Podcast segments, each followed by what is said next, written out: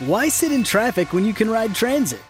With improved service on the metro and fare free rides on Dash, traveling in and around the capital region has never been easier. Did you know that you can map your commute around the DMV using any mode of public transit? Yellow Line service is back on track in Alexandria with a new stop at the Potomac Yard VT Metro Rail Station. Getting around Northern Virginia has never been easier. Leave the car keys and stress at home and hop on a train, bus, or bike. Plan your trip at novarides.org.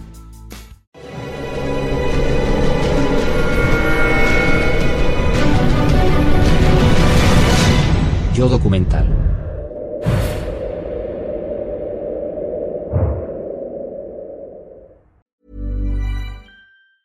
You know when a customer says hello and you can't remember if it's Pat, Pat's brother, Pat's cousin, or Pat's butcher? Uh, and, and, they're looking at you waiting to pay and waiting for you to say their name after all that work setting up your own business to be standing there wishing the ground would swallow you up. Well, Square can't help you there, but we can help with taking payments, checking your inventory, invoicing, and the rest. Square, everything your business needs. Almost. Square is regulated by the Central Bank of Ireland.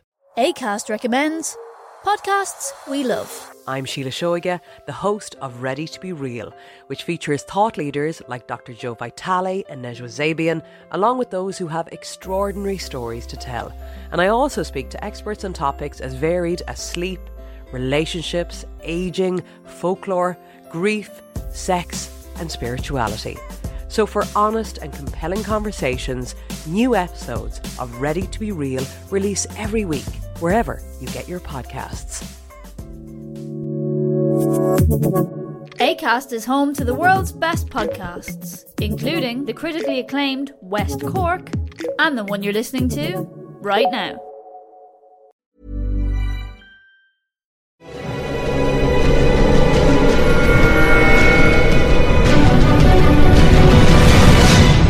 Documental.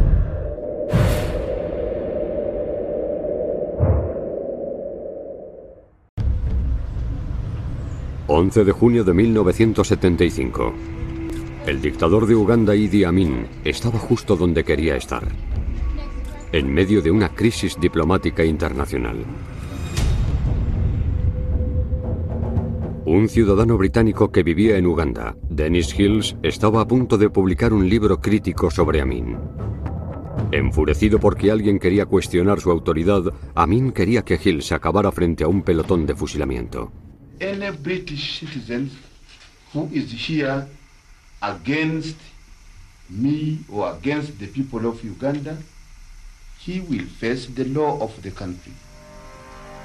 El que amenazara su poder se enfrentaba a una sentencia de muerte.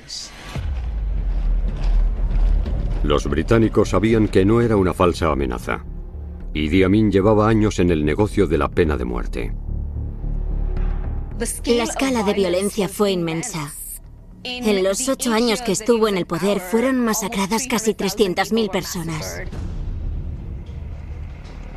Mientras el mundo preveía horrorizado lo que sucedería, la esposa de Hills, Ingrid, esperaba nerviosa las noticias.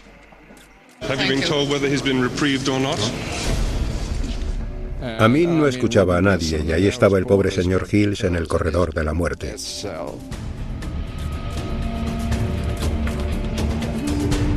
Finalmente, solo unos días antes de la ejecución de Hills, el Reino Unido contestó.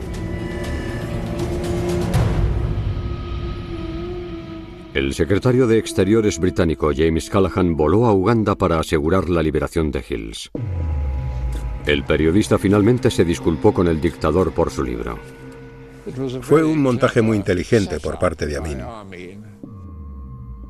Los críticos describieron a Amin como un bufón, un gran bobalicón.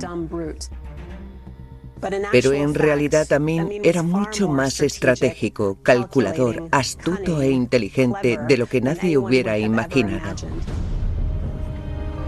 Idi Amin ascendió al poder desde sus humildes comienzos.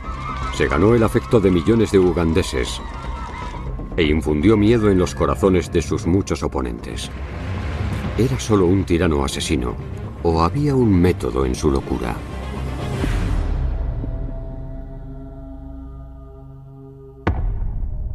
Las dictaduras han tenido un increíble impacto en el último siglo.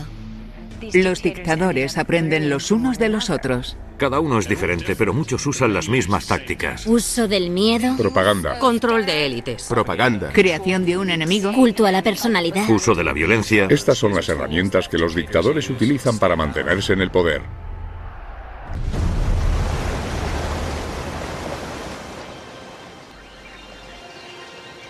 Uganda, 1952.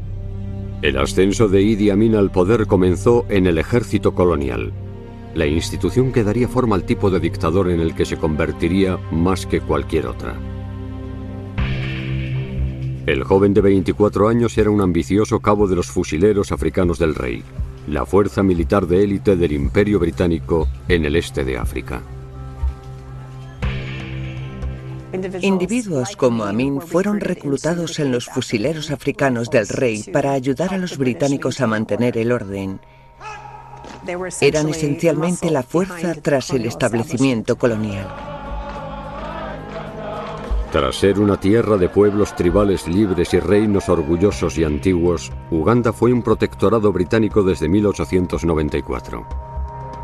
Los británicos mantenían el control total del país, ocuparon sus mejores tierras con colonos blancos y explotaron sus vastos recursos naturales. Bajo el dominio colonial, los africanos como Idi Amin estaban condenados a una vida casi sin poder político o económico. Las potencias coloniales pensaban que los africanos eran inferiores a todos los blancos. Los veían muy primitivos e incapaces de cuidarse de sí mismos o gobernarse a sí mismos. Amin creció dentro de ese sistema. Amin era de un pequeño grupo tribal llamado Kakwa, parte de la minoría musulmana de Uganda. Como africano, Amin podía luchar para convertirse en sargento mayor, pero nunca podía llegar a ser nombrado oficial. A pesar de estas desventajas, estaba empeñado en superar las expectativas, romper barreras y ascender en las filas tanto como pudiera. Amin siempre estaba pensando en formas de sobresalir.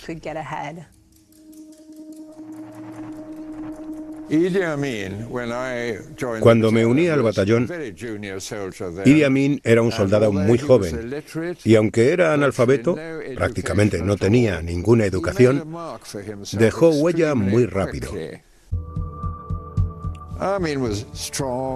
Amin era fuerte, atlético, tenía buenas habilidades con el manejo del rifle. Era conocido por ser despiadado, cualidad que hay que tener para ser un buen soldado. Los que lo conocieron de niño decían que era muy violento.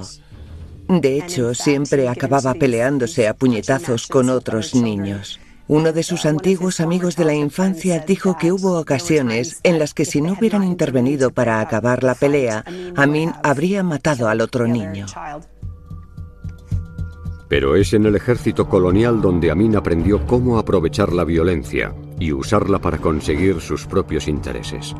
Es una lección que aplicaría una y otra vez en su camino hacia la dictadura. La violencia es extremadamente importante para casi cualquier dictador porque puede ser utilizada como una oportunidad, no solo para consolidar su control sobre el poder, sino también para deshacerse de las fuerzas opositoras y las amenazas externas. El uso de Amin de la violencia no fue sin sentido. Fue meditado. El objetivo siempre fue mantener el control del poder. En 1953, Amin tendría la oportunidad de usar la violencia para poder iniciar su ascenso hacia el poder. En la vecina Kenia, estalló una rebelión que amenazó con extenderse por toda la región. Una alianza de miembros de la tribu conocida como Mau Mau, hartos de la opresión colonial, organizaron ataques armados contra granjas y propiedades británicas. Cuando murieron docenas de colonos blancos, el terror se apoderó de la población colonial de todo el este de África. Los británicos se levantaron en armas porque por primera vez estaban siendo atacados. Las autoridades coloniales pretendían detener el levantamiento por los medios que fueran precisos. Los británicos los pisotearon con mucha fuerza y violencia. Eligieron a sus mejores soldados para liderar la lucha. Entre ellos se encontraba el cabo Idi Amin. En la primavera de 1953, Amin formaba parte de la primera ola de fuerzas coloniales que se enfrentaría a los Mau Mau. Su habilidad como guerrero se pondría a prueba en una patrulla nocturna, en lo profundo de la selva tropical de Kenia. Recuerdo que Idi Amin dirigió aquella patrulla en aquel momento. Sufrimos una emboscada de los Mau Mau y casi lo decapitan. Pero Idi reaccionó extremadamente rápido. Luego, el resto del grupo Mau Mau comenzó a atacarnos también. Pero fue un combate muy rápido. La pelea fue tan letal como rápida. Varios Mau Mau resultaron muertos y el resto huyó. Amin participó en peleas extremadamente violentas contra los Mau Mau, claro. Aquello fue algo que les gustó a los británicos. A lo largo de la década de 1950, a medida que avanzaba la guerra de guerrillas Mau Mau, Amin participaba regularmente en los combates y desarrolló una reputación de ferocidad que agradó a sus comandantes. Hay cierto nivel de crueldad que aprendió en el laboratorio colonial. Como lo ascendieron en todos los niveles, quedó claro que aquella crueldad se consideraba funcional. Para el futuro dictador, el mensaje quedó claro. La violencia es la forma de resolver los problemas. La violencia es la forma de salir adelante. En 1960 habían sofocado casi por completo el levantamiento Mau Mau. Habían asesinado a más de 10.000 rebeldes, encarcelado a otros miles más y los torturaban en campos de detención. Para Amin, su éxito en el campo de batalla lo posicionó perfectamente para su próximo movimiento. Un cambio repentino en la política global estaba a punto de crear un cambio profundo en Uganda. E Idi Amin tendría la oportunidad de ascender más de lo que jamás habría imaginado.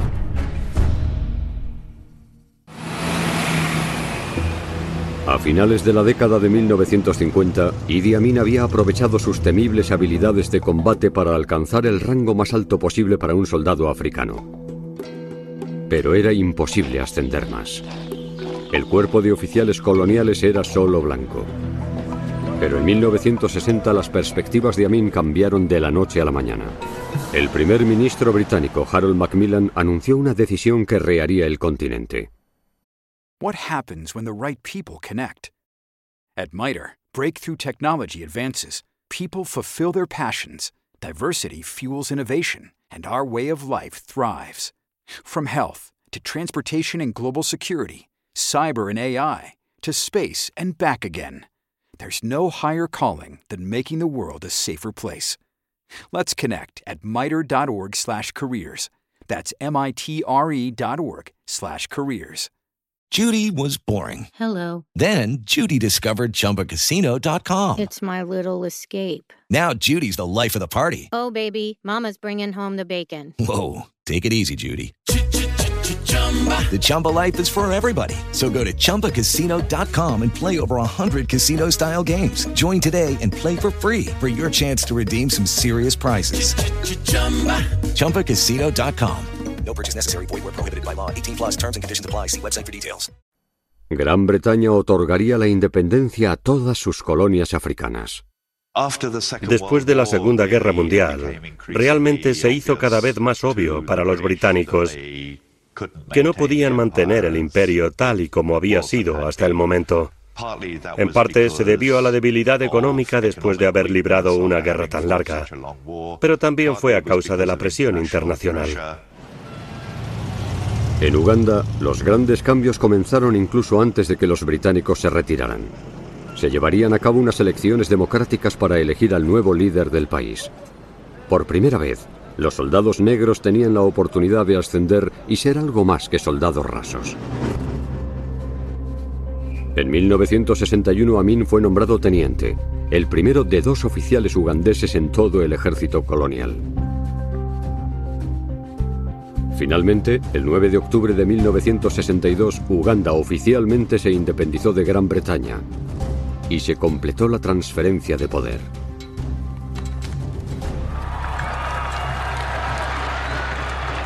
Idi Amin, junto con millones de sus compañeros ugandeses, celebró la liberación del dominio extranjero. En el momento de la independencia, yo estaba en el gobierno como funcionario público.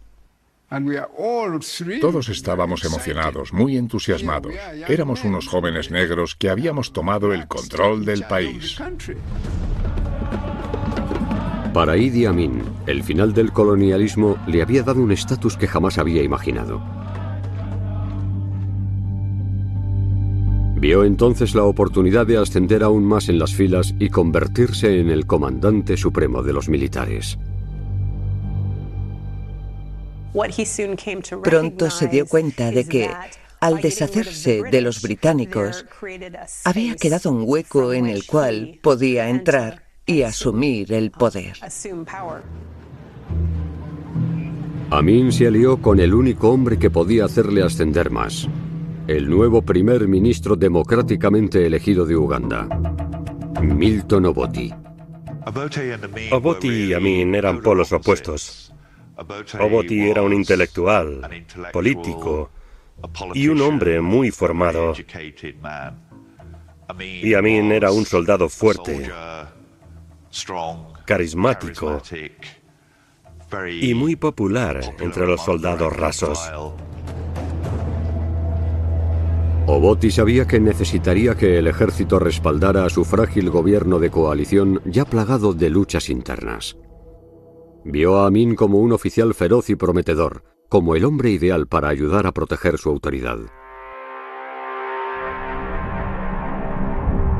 En el transcurso de tres años, Oboti ascendió a Amin hasta el rango de coronel y comandante adjunto del ejército. Los dos hombres habían formado una poderosa alianza, pero estaban a punto de enfrentarse a una crisis que podría destruirlos. En 1966 el gobierno de Oboti se enfrentó a una intensa oposición de su principal rival, el reino de Buganda. Este antiguo grupo tribal cuyas tierras ancestrales se extendían por gran parte del sur del país había buscado durante mucho tiempo más poder y autonomía en Uganda. Entonces el rey de Buganda, Kabaka Mutesa II, lideró el cambio de régimen. Los ciudadanos de Buganda afirmaron que habían descubierto una conspiración criminal que implicaba a Oboti y al hombre que veían como su lacayo Idi Amin.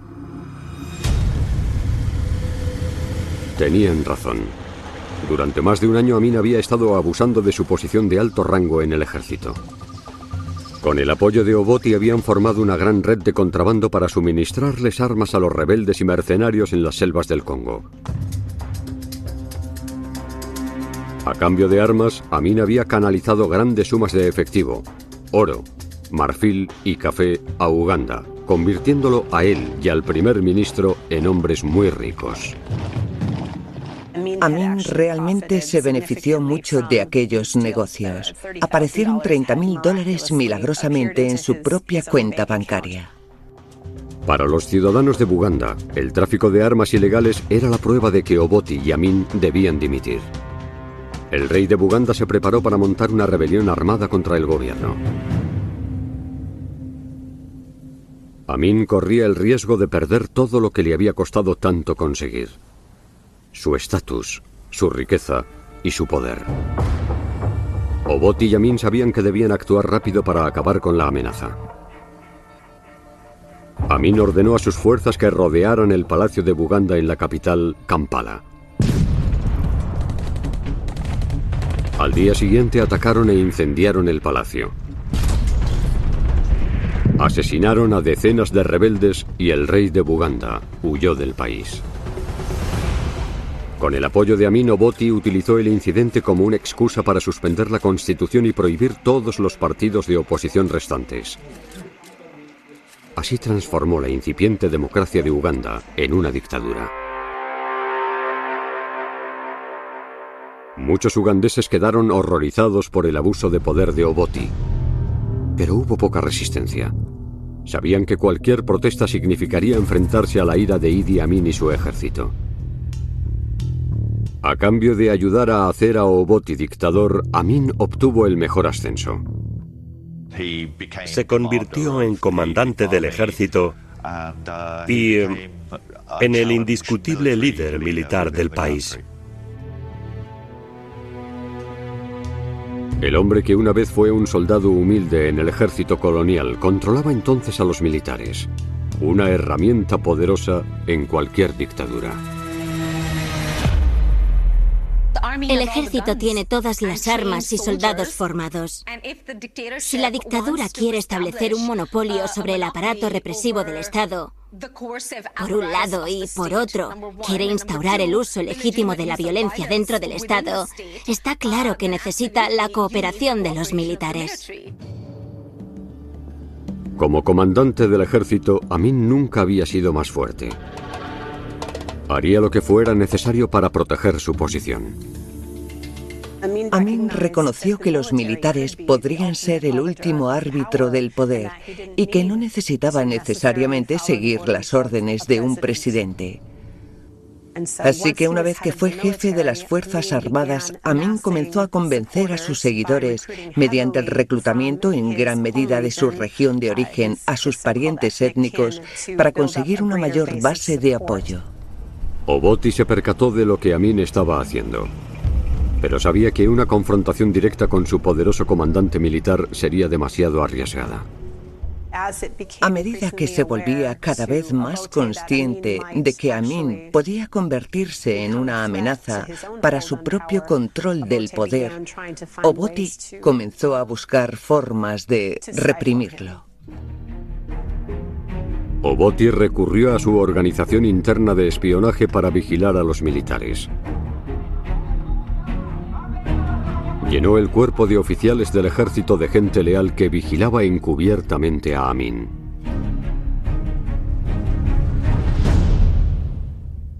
Así que con el tiempo fue una partida muy calculada de ajedrez. En 1971, Oboti creía que tenía suficiente apoyo en el ejército para atacar a su comandante desleal. Oboti planeaba bajar de rango a Idi Amin, despojarle de su poder e incluso de su libertad. 1971. El dictador de Uganda Milton Obote y el comandante de su ejército Idi Amin estaban enzarzados en una amarga lucha de poder. Obote creía tener el plan perfecto para derrotar a su rival para siempre. El 5 de enero, el presidente dejó Uganda para asistir a la conferencia de la Commonwealth en Singapur. Mientras estaba en el extranjero, ordenó la detención inmediata de Idi Amin. Obote envió un mensaje a Uganda, a los militares, diciendo que debían arrestar a Amin por subversión. Pero Obote había subestimado gravemente la lealtad del ejército hacia su oficial al mando. Amin había pasado años construyendo una fuerza cuyas tropas de base le eran más leales a él que al gobierno. El mensaje de Oboti fue interceptado por un soldado de rango inferior que era leal a Amin, quien luego se lo transmitió a este último. Captó la advertencia, sabía que lo iban a eliminar. Amin respondió a Oboti con un movimiento definitivo. Organizó un golpe de Estado con el respaldo de su ejército leal.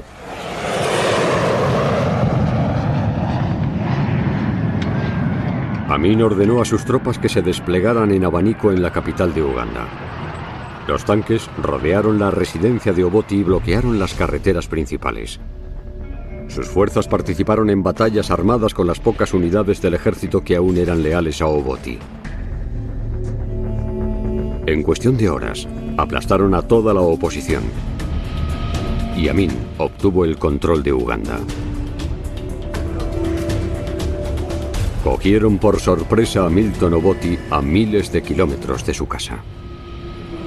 Dr. Obote will come back to Uganda as a citizen of Uganda, but not as a president of the Republic of Uganda. Pero Obote no regresó. Amin le obligó a exiliarse en la vecina Tanzania. Amin había vencido a su archienemigo y había logrado un gran poder. Pero entonces se enfrentó a un gran problema. Muchos ugandeses desconfiaban profundamente de este comandante militar que estaba a cargo de su país. La gente estaba en ascuas. Estaban nerviosos porque no sabían lo que les esperaba. Amin presentó una solución política astuta. Para ganarse el corazón de la gente, dejó de lado sus tendencias agresivas y lanzó una ofensiva de encanto a nivel nacional. Cuando Amin llegó al poder, sus primeras semanas las dedicó a dar mítines en todo el país. Amin era un maestro estratega. Era muy bueno engatusando a la gente y sabía lo que querían oír y cuándo. Amin le aseguró a la población que bajo su liderazgo la promesa de independencia finalmente se realizaría. Tendrían mejores viviendas, mejores empleos y un futuro mejor. Su discurso era muy anticolonial. Representaba al hombre africano que toma el poder de su país y su economía. Sabía qué decir en todo momento. La popularidad de Amin se elevó. Okay, round two. Name something that's not boring. A laundry? Ooh, a book club. Computer solitaire, huh? Ah, oh, sorry, we were looking for Chumba Casino. That's right. ChumbaCasino.com has over 100 casino style games. Join today and play for free for your chance to redeem some serious prizes. ChumbaCasino.com. No purchase necessary. Full prohibited by law. 18 plus terms and conditions apply. See website for details. Judy was boring. Hello. Then Judy discovered ChumbaCasino.com. It's my little escape. Now Judy's the life of the party. Oh, baby. Mama's bringing home the bacon. Whoa. Take it easy, Judy. The Chumba life is for everybody. So go to ChumbaCasino.com and play over 100 casino style games. Join today and play for free for your chance to redeem some serious prizes. ChumbaCasino.com. No purchase necessary. Void where prohibited by law. 18 plus terms and conditions apply. See website for details. ACAST recommends podcasts we love. I'm Sheila Shoiga, the host of Ready to Be Real, which features thought leaders like Dr. Joe Vitale and Nejwa Zabian, along with those who have extraordinary stories to tell. And I also speak to experts on topics as varied as sleep, relationships, aging, folklore, grief, sex, and spirituality. So, for honest and compelling conversations, new episodes of Ready to Be Real release every week, wherever you get your podcasts. ACAST is home to the world's best podcasts, including the critically acclaimed West Cork and the one you're listening to right now. A niveles aún mayores cuando prometió un retorno a la democracia. Representaba un nuevo comienzo. Era posible tener esperanzas y estar emocionados.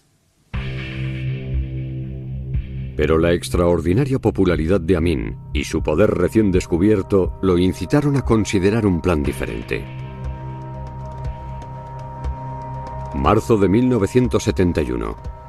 Dos meses después del golpe de Estado, Amin extinguió toda esperanza de democracia.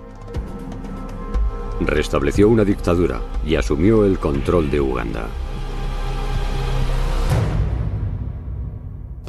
El poder corrompe.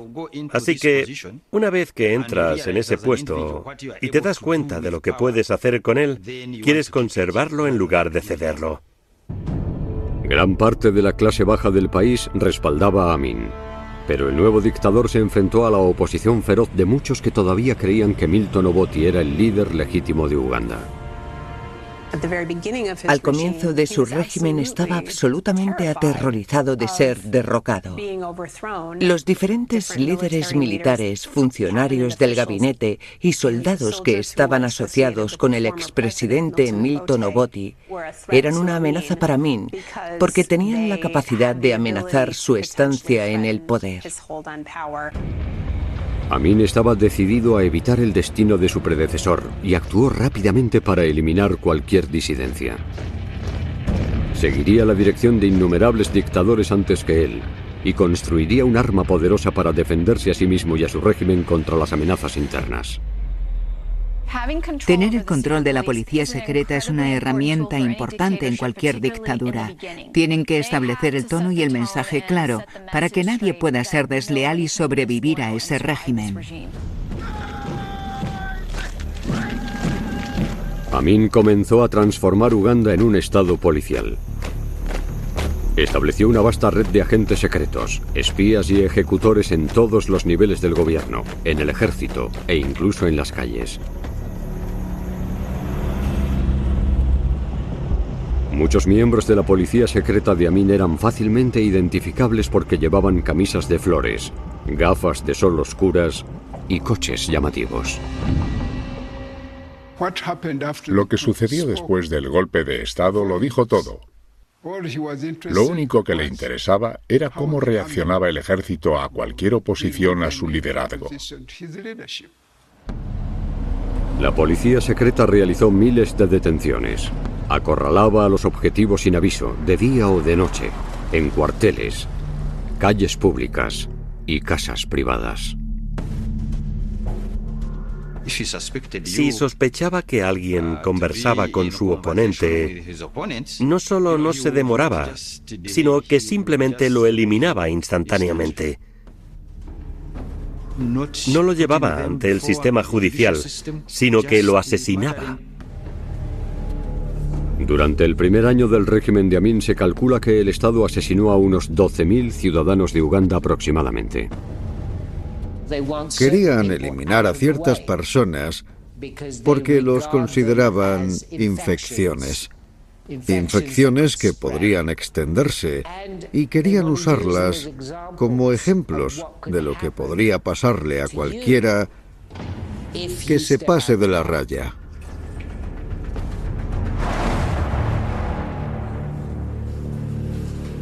Detrás de las puertas cerradas de las prisiones de la policía secreta, Amin mostró el alcance de su crueldad. Sus cámaras de tortura se hicieron legendarias. Entre otras atrocidades sumergían a los presos en agua hirviendo. Los obligaban a golpearse entre sí con martillos o a comer bolsas de sal hasta que casi morían de deshidratación. Muchas dictaduras recurren al uso de la tortura porque se aseguran de que se cumplen sus normas. En realidad, también tiene un propósito de afectar psicológicamente a la víctima en profundidad, así nunca más intentará desafiar al régimen. Amin se aseguró de que todos en Uganda comprendieran el precio de la deslealtad.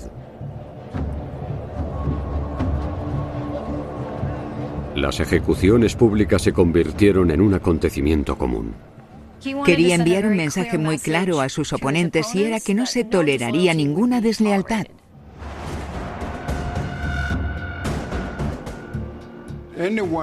Cualquiera que amenazara su poder se enfrentaba a una sentencia de muerte.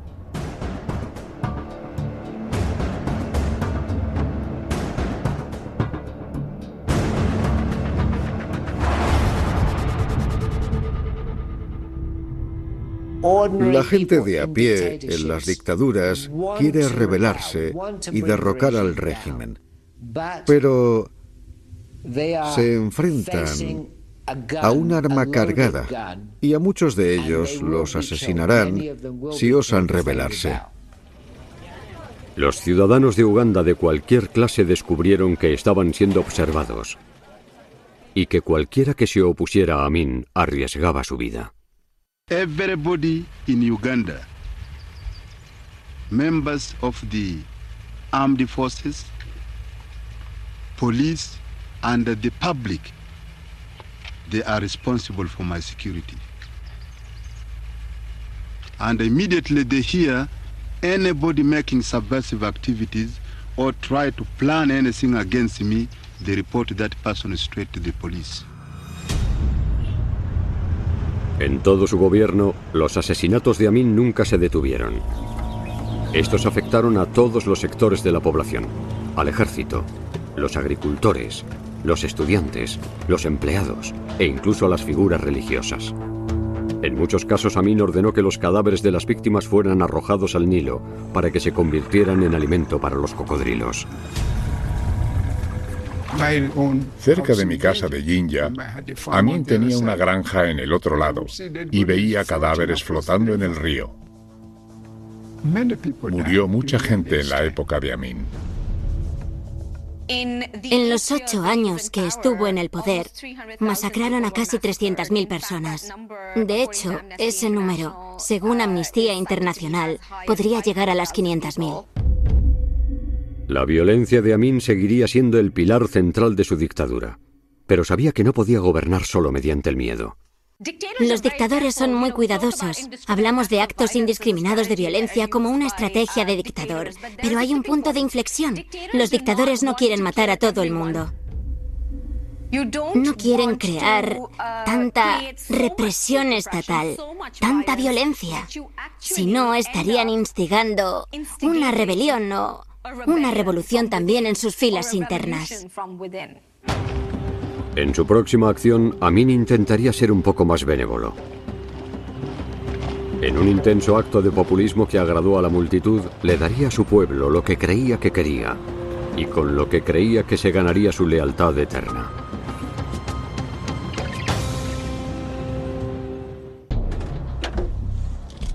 Verano de 1972. Idi Amin había pasado más de un año estableciendo un reino de terror sobre Uganda y aplastando a la disidencia en una campaña coordinada de tortura y asesinato. Pero entonces Amin recurriría a una estrategia más populista.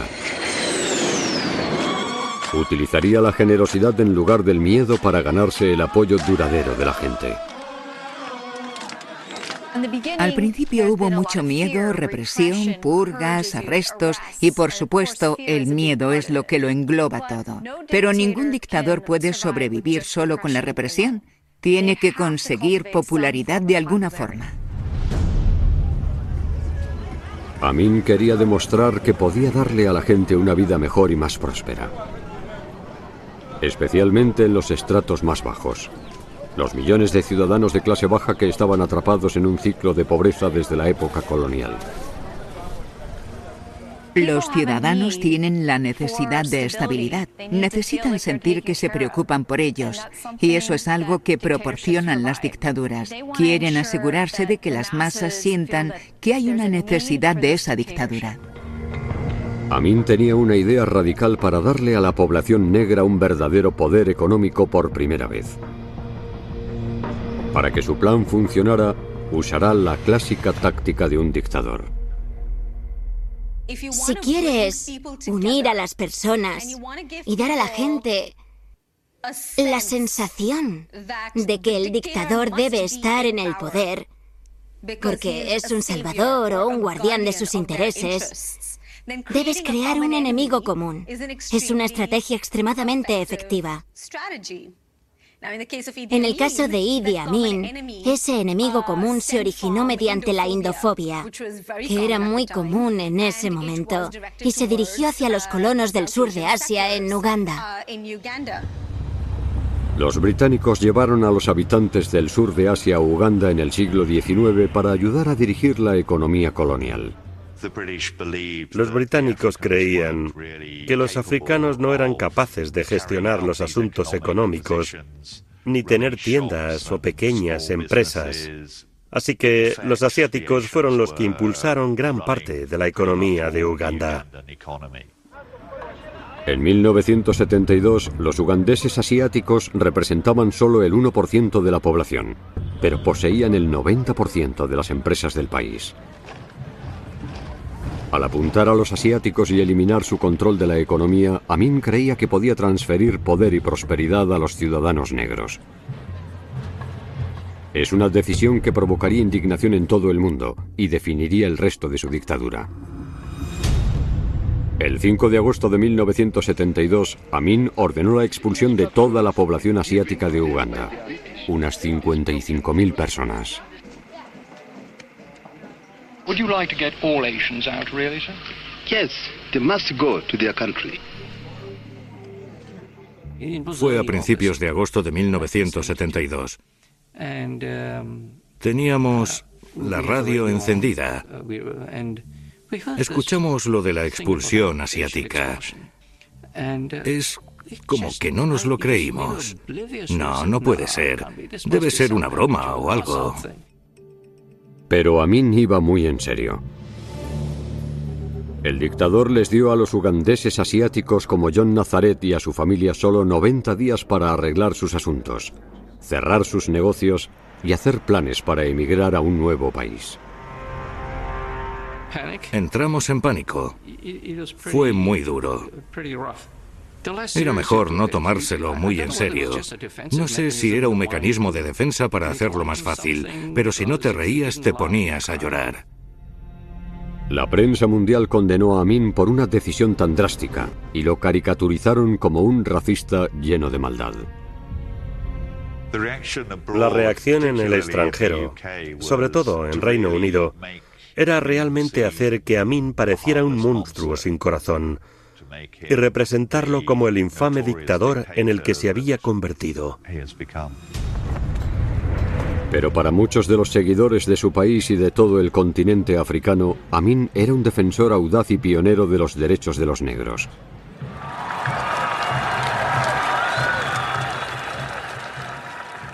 Al final, más de 50.000 ugandeses de origen asiático fueron expulsados de su propio país. Amin expropió las empresas asiáticas, transfirió gran parte de los ingresos a su gobierno y compartió las propiedades entre sus partidarios. La expulsión asiática impulsó la economía de Uganda, pero de una forma con la que Amin no contaba. El impacto de la economía fue desastroso. Fue un gran desastre, porque los africanos que se hicieron cargo de aquellos negocios no tenían ninguna experiencia en la gestión de aquellas propiedades. Todas las cadenas de suministro comerciales, durante décadas controladas por empresarios asiáticos, se desplomaron repentinamente. Los fabricantes no conseguían productos ni materias primas. El desempleo se disparó. Los estantes de las tiendas estaban vacíos y los artículos domésticos básicos, como las cerillas o el azúcar, no estaban disponibles. Había un gran desconocimiento en cómo gestionar los temas de importación y exportación. Por eso el país se sumió rápidamente en una grave crisis económica. Con la economía de Uganda en ruinas, Amin se enfrentó a una avalancha de problemas urgentes. Su gobierno estaba perdiendo dinero y muy rápido. Su enorme ejército y su aparato de seguridad era más grande y más caro que nunca. Pronto, su antiguo enemigo, todavía en el exilio en la vecina Tanzania, vería una oportunidad de venganza.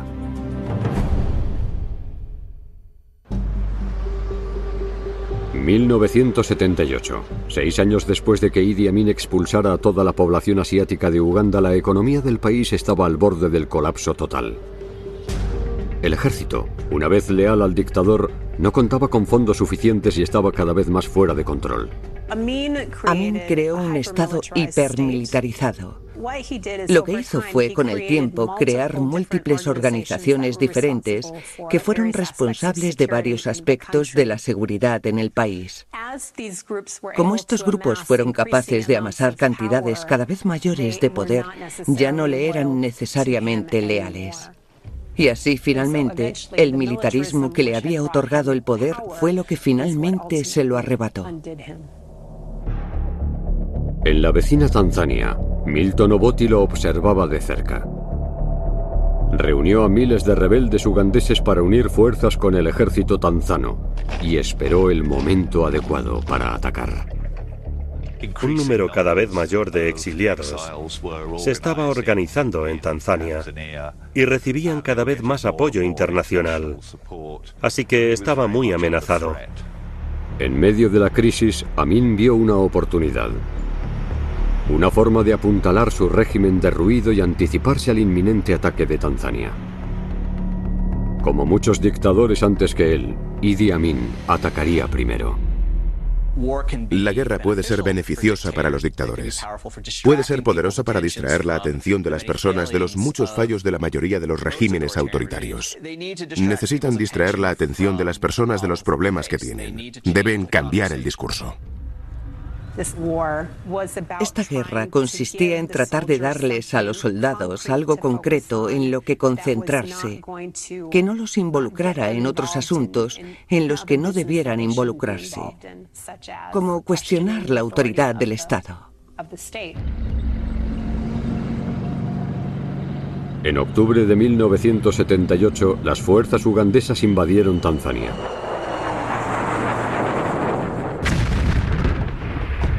El ejército de Amin, cuyas tropas ya no podía pagar, saquearon casi 1.800 kilómetros cuadrados de territorio tanzano.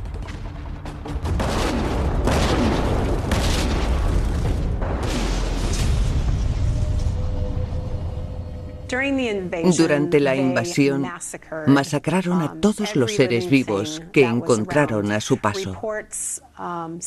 Los informes sugieren que fue una destrucción completa y total. La apuesta de Amin por una guerra con Tanzania parecía funcionar. Declaró una gran victoria. Pero juzgó mal la voluntad de su enemigo y la fuerza de su propio ejército. Los tanzanos no se lo iban a tomar a la ligera y de hecho volvieron con toda su fuerza y recuperaron su territorio. Obligaron a Amin a volver a Uganda y que sus tropas retrocedieran.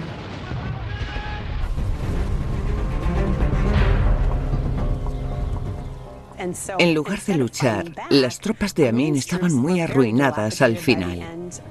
Fue un desastre de organización. Así fue muy fácil para el ejército tanzano, que en este punto estaba muy bien organizado, perseguir a Amin y a sus soldados. Con sus tropas en plena retirada, Amin se atrincheró en su residencia presidencial en Kampala. El 10 de abril de 1979, las fuerzas tanzanas entraron en la capital. La guerra de Amin había demostrado ser un error fatal.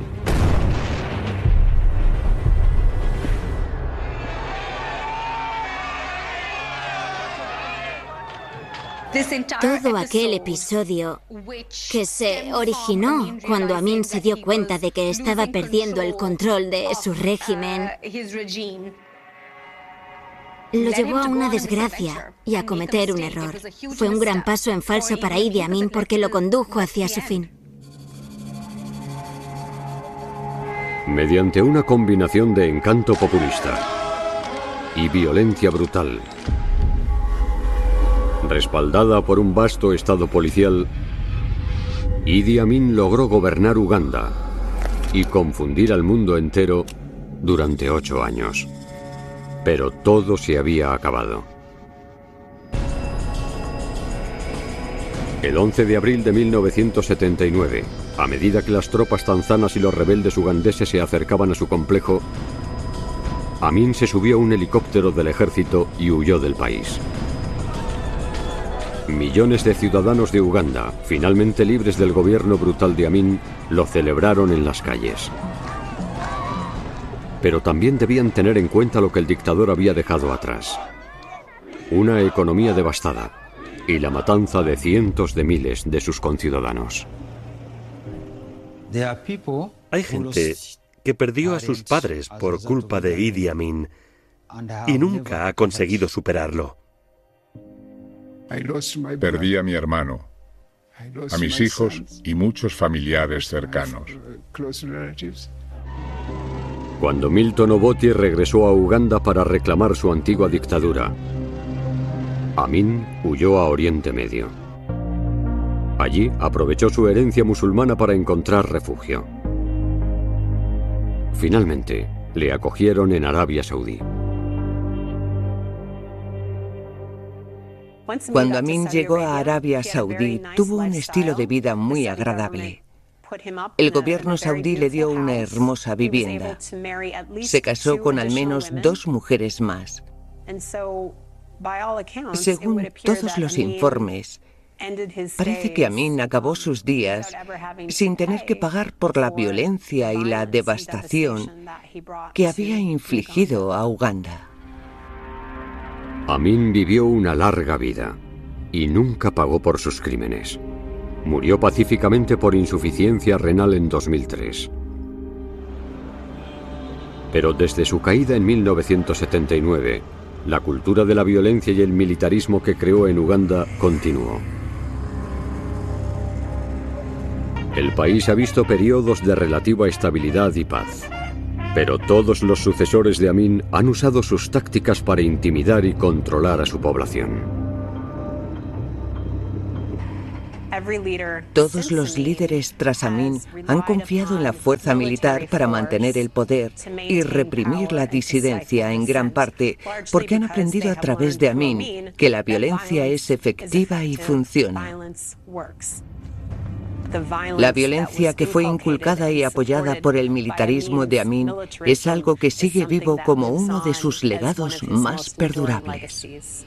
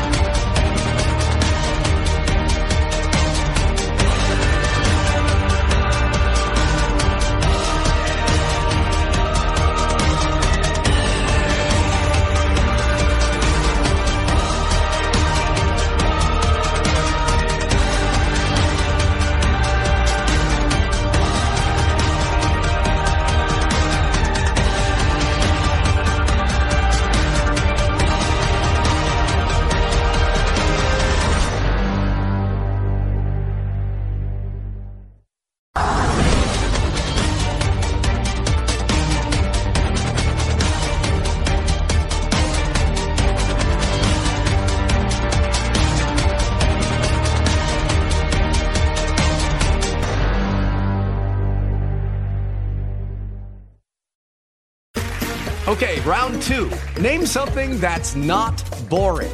A laundry? Ooh, a book club. Computer solitaire, huh? Ah, oh, sorry, we were looking for Chumba Casino. That's right. ChumbaCasino.com has over 100 casino style games. Join today and play for free for your chance to redeem some serious prizes. ChumbaCasino.com. No purchase necessary. Full prohibited by law. 18 plus terms and conditions apply. See website for details.